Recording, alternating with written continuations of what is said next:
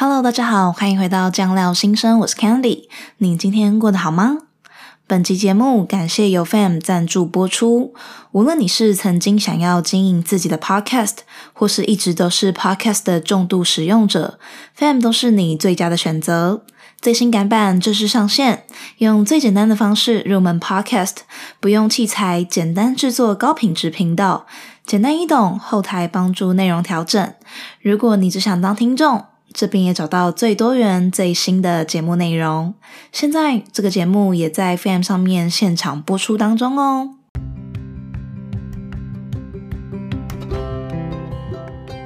大家好，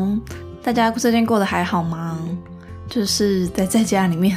真的是太无聊了。因为像我的话，我自从三级警戒之后就没有出门过，所以呢，就这已经不知道第十几天，二十快二十天了嘛，就都待在家里面。那很感谢，就还是有嗯朋友们啊，就是会打，比如说 Line 啊，或者视讯电话。虽然呢是可以看到他们脸，但还是觉得说啊，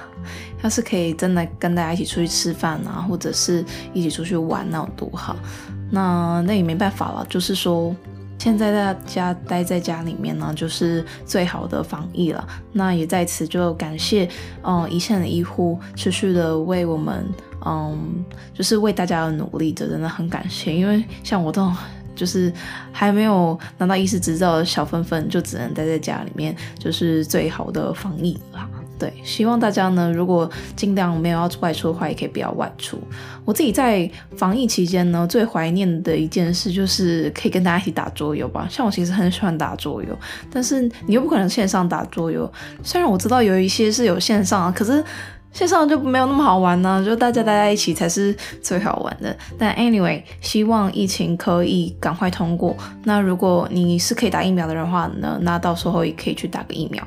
好，因为我其实是真的最近，因为待在家里太久了，所以心情有点不太好，然后也不知道大家要跟大家分享一下我什么近况。可是呢，就跟大家讲说我。通常待在家里面就是读我的课外书，或者是嗯处理一些嗯录音上的事情啊，或者是就是念书啊。因为像我下礼拜有两科的期末考，就要来准备一下，超累的。因为我觉得用电子档看共笔真的好累，我的上次应该有抱怨过，这次再抱怨一下。反正就我其实真的很不喜欢看电子档的共笔，但 anyway 也就只能这样。好，没什么好讲，我们就先来进入我们的粉丝回馈吧。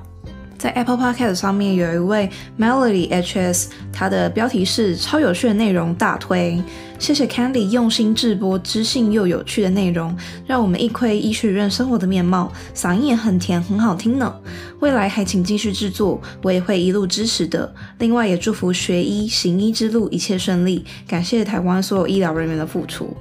然后一个爱心的脸，谢谢 Melody。真的真的很感谢，就是所有医疗人，因为我觉得真的好辛苦。上上次我之前听到那个，应该大家都知道，就双核的那件事情，我其实超不开心的。反正那件事情就影响我很久，但 anyway 啦，就是。医疗暴力零容忍，然后这件事情我就因为我觉得真的是太不开心了，所以我就先不跟大家讲太多。但谢谢 Melody，就是支持我的制作内容。那希望我之后可以继续一路跟下去了。顺便跟大家聊一下好了，因为其实这一集是我跟 FAM 合作的最后一集，那也是因为跟 FAM 合作，所以才会一个礼拜拉到两集，就是这么高的出节目的频率。那我不太知道大家是希望一个礼拜一集呢，还是一个礼拜两集？因为呢，像这次的八集啊，都是至少快三十分钟的节目。那其实一个礼拜要制作两个三十分钟，对我来说有一点点吃力。而且因为现在来说是一个比较轻松的时期，所以呢，我做两集其实都还可以。可是之后可能如果比如说要开学啊，或者是要实习，两集就不一定有那么办法可以负荷。因为其实像我自己是都是我在录音，然后剪辑跟上架都是我自己一个人。所以我在想说，如果大家比较喜欢两集的话，就是一个礼拜可能一集比较长篇，然后一集是短篇的。那我还在想。就是怎么样子的方式比较好？不过可能我就先跟大家预告一下，可能下礼拜三就不会有新的集数，因为我下礼拜二跟礼拜四有 block，那就很难说我礼拜三还要挤一个时间出来，就是弄一些上架的东西会比较麻烦。不过不用担心，就是大家我下礼拜天还是会出新集数的，就是我保证大家 就不会像上次一样停更那么久。但我也有在想说。嗯，是不是就是可以先就是第一季先结束一下，然后可能休个两个礼拜再进行我第二季？我其实第二季有在想说有没有要做一些不同的东西，例如嗯，可能可以做一些，比如说像是各个医学系之间有什么差别，像是台大啊，台大医学系有哪些有趣的事情，或者是北医啊，北医学系有哪些有趣的事情。那看看大家比较喜欢我用访问的方式，或者是我问完之后再用同整的方式讲给大家听，都是一些不错的选择吧。但 anyway，应该是我下礼拜三会让自己先休息一下，所以呢，下礼拜三播了新的节目，但是下礼拜天会有，那也会保持就是呃一个礼拜至少有一次的节目。那如果你对于第一季或第二季就是中间要不要休季呢，或者是呃喜不喜欢访谈节目，都可以在用私讯或者是用 Instagram 跟我讲。那因为我很少讲到说你可以写信，其实你也可以写信给我，那我也会收到。然后呢，我就要看。看看我们那时候会不会太忙，但基本上如果我还不会太忙的话，我应该是可以回信的。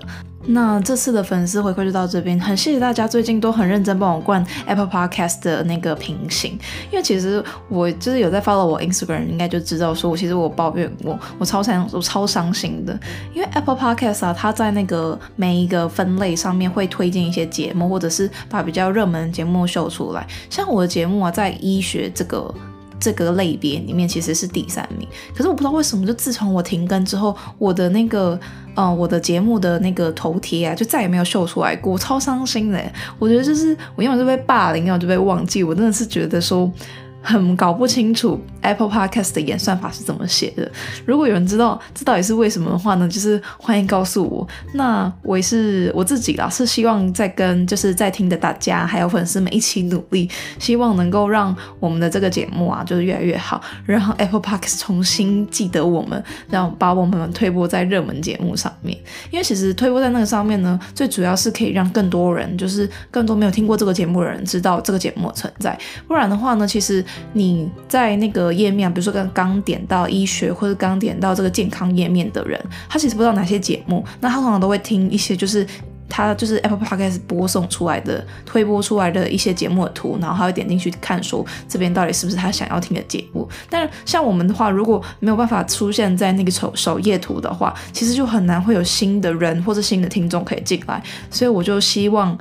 嗯，跟粉丝们一起努力啊！跟在听的你，大家还是就非常感谢，也一直有在收听的你，就希望我们可以早日重回 Apple Podcast 的怀抱。好，那今天的节目主要就是会讲一下酒精是怎么代谢的，以及就是其实很多人都有一个误解，我不知道为什么大家会有这个误解，就是为什么喝酒脸会红？那很多人会以为说喝酒脸红代表你身体很好，所以你可以喝酒，但其实根本就不是这样子。所以呢，今天就会跟大家讲酒精的代谢啊，酒精的耐受程度，以及就是酒精不耐症这件事情，还有解答为什么脸喝酒脸会红，以及最后我还会跟大家分享一下一些酒精成瘾的事情。如如如果你对今天这集有兴趣的话呢，就欢迎继续留下来。那今天节目就准备开始喽，Let's go！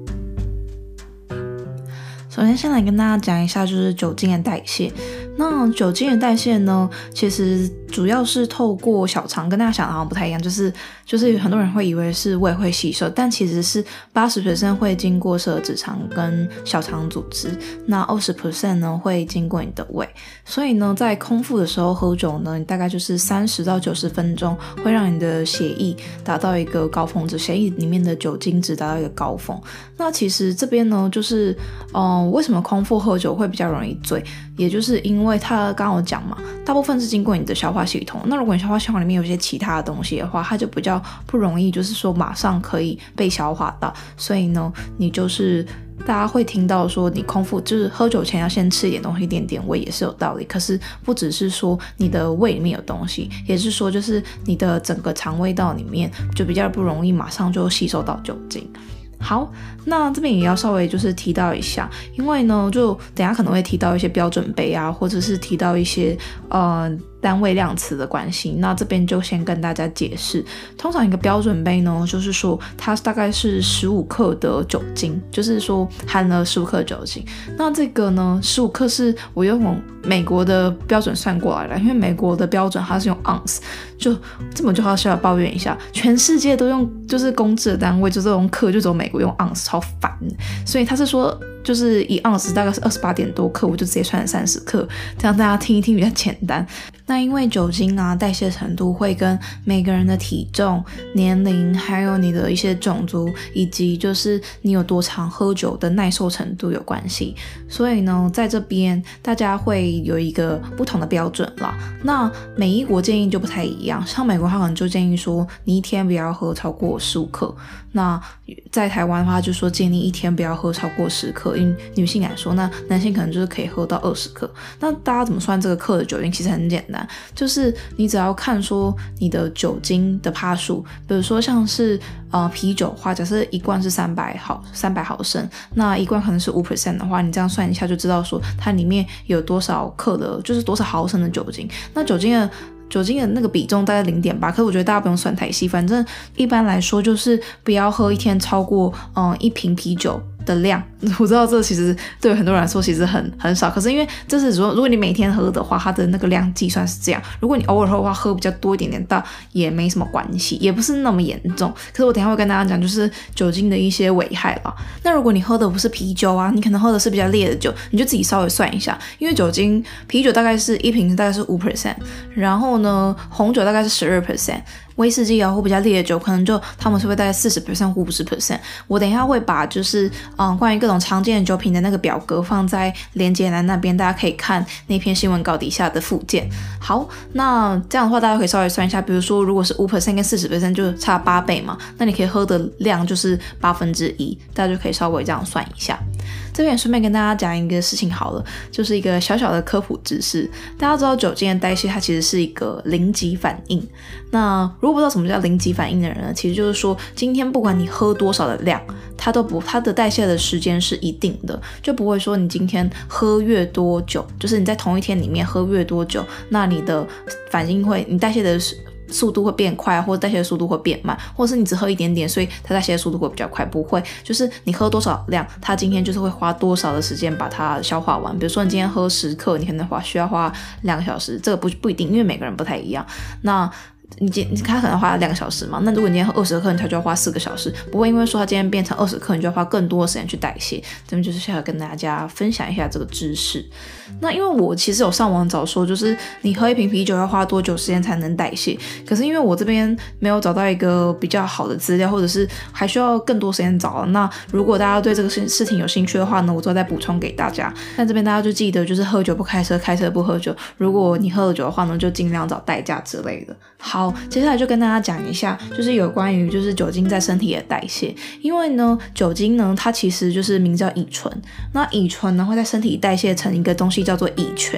乙醛呢，就大家可能在装潢时听过什么甲醛，反正乙醛跟甲醛是同一个类别的化合物。那大家可能在广告上面啊，或是之前就常常听说过什么装潢的甲醛对身体不好。其实呢，因为我刚刚有说嘛，它们是同一种化合物，所以呢，乙醛对身体也是非常不好，它也是一级致癌物。那大家听到这边是不是觉得蛮可怕的？就是喝酒竟然会变成一级致癌物？那为什么很多人喝酒他没事啊？或者是那我就我不是应该已经要得癌症了吗？等等的，这边就要决定跟大家讲。甲就是乙乙醇变成乙醛之后呢，它会经过一个乙醛脱氢酶，反正就是经过一个酵素，会把它再转换成一个东西，对我们身体是没有害，叫做乙酸。那乙酸就是什么？其实就是大家吃的醋酸嘛。那这边呢，大家就想说，那我的身体就变酸嘛？反正就 anyway，这些东西都会经过你的尿液之后排掉。可是刚刚所讲的这个乙醛是一级致癌物嘛，所以它在你的身体里面越久，对你身体造成的伤害就越大。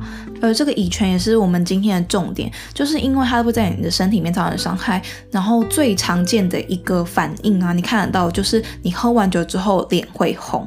所以呢，这边讲到那个重点哦，你喝酒会脸红，不是因为你身体好，或者是因为你代谢快，或者是就代表你很适合喝酒，完全不是。就是你喝酒之后脸会红，完全是因为这个乙醛造成的一些反应。所以当你喝酒会脸红的话呢，这边直接先讲结论。如果你会喝酒脸红，你就尽量不要喝酒，因为就代表说你在你这个乙醛脱氢酶，刚刚不是有讲吗？把它从就是酒精变成乙醛，再变成乙酸，乙醛变成乙酸的这个酵素，在你身体里是比较少的。所以因为你的身体比较少，所以你代谢乙醛的速度比较慢。那你的乙醛在你的身体久了，它会让你的第一个让你看起来就是脸会比较红。听到这边可能有人想说，脸红就脸红，那会怎么样？其实脸红是不会怎么样，但是这是一个。警讯，这代表说你会比较容易受到酒精影响。那酒精会影响你什么呢？等一下我们就继续来讲。但讲到之前呢，我们就是讲回到乙醛脱氢酶这边。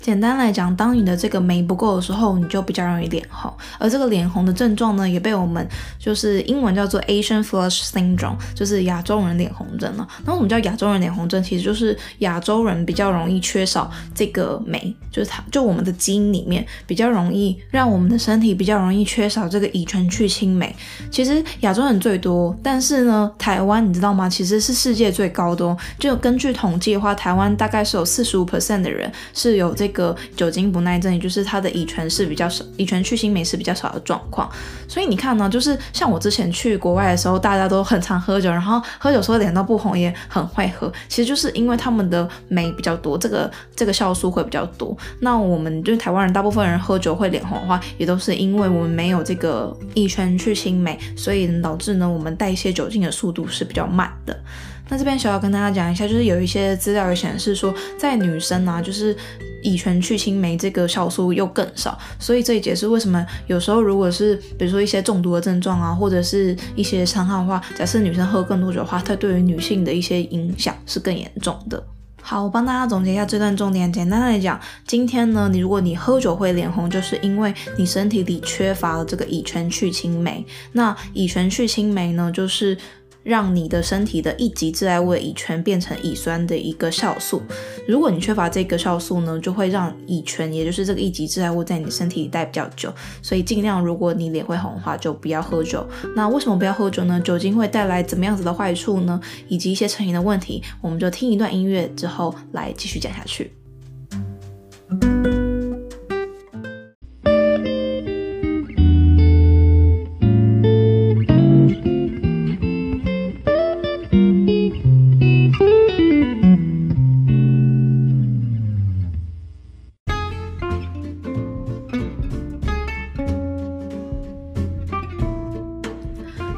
酒简单来讲，就是会跟很多疾病是相关的，真的是超多疾病。我们在学的时候，大部分你知道看到什么 risk factor，就是风险因子啊，都跟喝酒有关系。那第一的话呢，最严重就是肝炎。为什么跟肝炎有关？因为大部分的酒精代谢啊，我刚刚有说嘛，二十趴。跟八十趴，二十趴在胃吸收，八十趴在小肠吸收。可是呢，代谢在哪代谢？大部分是在肝脏代谢的。所以呢，你在喝越多酒的话，你的肝的负担就是越重，也就比较容易造成肝炎。而且，其实有一种肝炎呢，就叫做酒精性的肝炎，就是跟酒精高度相关的一个肝炎这样子。那除了肝炎之外呢，其实也会造成一些心血管疾病啊，或者是胃炎，或者是骨髓抑制啊、肺炎啊等等的。那喝酒除了会对你的身体造成一些实质伤害之外呢，其实它对精神上面也是有时候会有一些影响的。比如说呢，喝酒人比较容易会得忧郁症啊，或者是他的一些焦虑症情形可能比较严重。但这边呢，大家就要稍微注意一下，因为其实有关于喝酒跟精神层面，它其实是很难去做一个排除的原因，是因为我们很难去知道说他本身就是有一些呃精神状况，所以才去喝酒，或者是他是因为长期的喝酒呢，才会导致这样子的状况出现。但简单来讲呢，就是其实呢，喝酒不只会造成你身体的一些问题，也会造成就是心理上的问题。更重要，它其实会造成一些像是社会的负担。很多时候呢，因为我最近在读急诊室暴力，有些暴力行为或者是一些你不知道为什么自己会做这种事情，就是喝酒乱事所造成的。像是呢，卫福这布尔资料他就有说啊，就其实如果你的身体里突然短时间急剧上升超过零点一五 percent 的酒精，那零点一五 percent 的酒精大概多少？就是说，呃，我说你的身体浓度啊，零点一五 percent。那你换算成的话，就是如果你今天是七十公斤体重的人，你只要喝短时间内喝超过七罐五百毫升的啤酒，大概五就五 percent，大家可以自己算一下，反正就是七罐五百毫升。你这样喝下去的话，你就有可能会出现，比如说断片啊，或者是就是断片，就是简单点失忆，你不知道你在讲什么东西啊，或者是你讲的哪些东西，你醒来之后会完全不知道。那我是建议大家可以离线饮酒嘛。那其实除了刚刚所讲的，比如说焦虑或是忧郁之外，也会增加失智的风险。就是如果你每一周都喝超过就是刚刚那个量七罐五百毫升以上的啤酒，你就会有一些失智的风险。那如果你每周再多喝三罐以上的话呢，就是你会有比别人高一点二倍的风险。如果你又是有一些不是不只是喝很多酒，而且是你是有一些成瘾啊或者是滥用的现象，那你的失智风险又会高达到两倍左右。虽然呢，就是这些研究呢，它是一些比较流行病学的研究，就它不是一个很呃，就是说，因为我们其实在讲研究，最好的研究就是说，你今天你给它设定一些研究的条件，把所有条件都控制好，只有一个变因，这是最好的研究。但是呢，因为我们不可能逼迫一群人来说，哎，你要给我喝超多酒，然后其他人说，哦，你都不可以喝酒，这样子的实验就是太不人道。通常都是用统计的方式，那我们统计出来发现，就是喝酒跟刚刚上述所讲的，不管是你的肝炎啊、心血管疾病、骨髓抑制的问题，或者是你今天会比较容易忧郁、失智，还有一些焦虑的问题，都是它的关联性就是非常非常大的。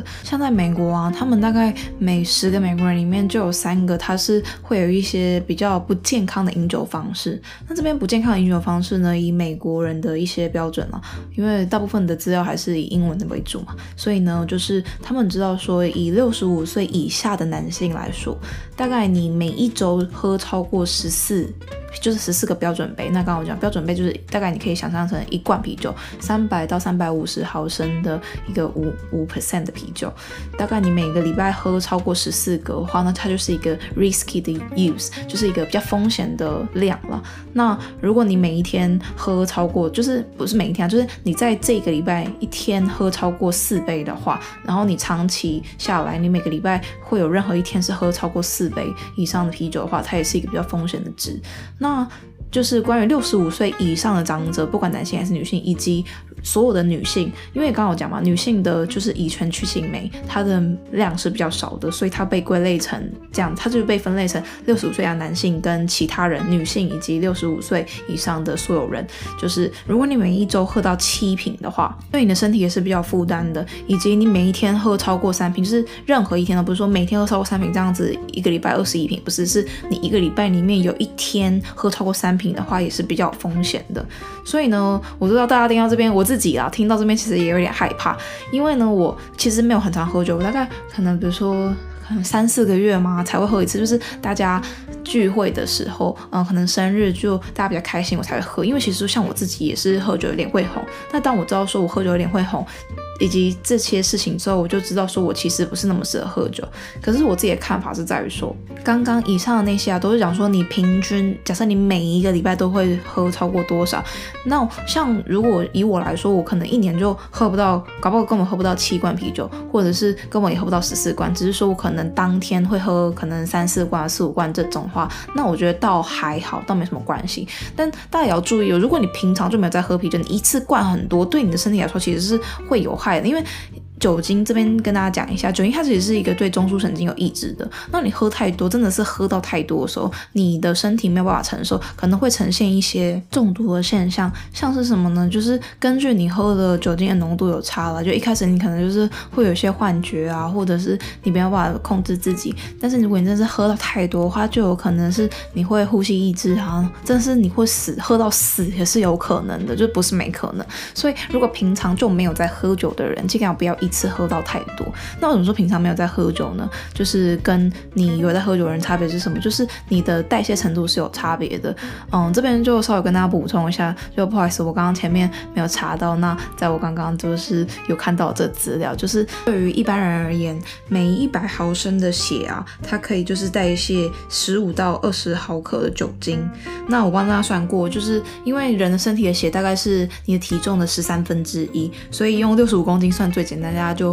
不要为难我。如果你身体有五公斤的血的话，你每一小时大概就是可以代谢零点七五克的酒精到一公克的酒精，就是让它从血液里清除。那如果你今天是一个比较呃很常在喝酒的人的话，那它能够代谢的量就是大概是一点二五克到一点七五克，就是酒精的浓度。反正你可以发现说，就是当你今天比较常喝酒呢，你可以一小时能够代谢的量是比较多的。那回到刚刚最开始所讲的，就是到底你今天该不该喝酒？我的答案就是，如果你今天脸会红的话，就是尽量能不要喝就不要喝。那如果你今天脸不会红的话呢，我也不是说那你就可以随便来喝。我觉得是今天不管是会脸红或是不会脸红的人，喝酒呢，对于你来说，对身体来说都是一个有害的事情。可是我为什么我自己为什么还是会喝酒？是因为我觉得如果人生都做一些就是完全对身体很健康的事情，那我觉得人生会很痛苦啊。就是说你不能吃甜啊，因为糖其实对你的身体有很多有害的地方啊，或者是你不要玩电动啊，因为你玩电玩太久可能对你的眼睛啊，或者对你的颈椎有伤害。我觉得当你的人生如果什么事情都不能做，就是健康为第一的时候，人生会过得很无聊。可是呢，我们要做的事情是什么？是了解这些东西对身体的危害，因为其实很多人会觉得说。哦，喝酒没什么，因为大家都在喝，而且因为其实像酒跟烟是一个合法的东西，像抽烟，我觉得大家对它的那个，嗯、比如说一些想法会更负面，因为像是所有的烟瓶啊，外面都会就是画三十 percent 的那个图，说你可能会对你的肺造成怎么样的伤害啊。可是酒啊，它其实是被包装成一个非常可能很很 fancy 的一个东西，就是说喝酒好像很酷啊，很潮啊，以及就是有很多种不同的酒的等级、酒的种类，那你会会不会？喝酒是一种，可能是你的一种资产的表现，然后或者是你的酒的知识，都是一种好像可以拿来炫耀的东西。但其实回归到健康的本质，酒精对身体的伤害其实非常大的。那相较于，其实我跟大家讲哦，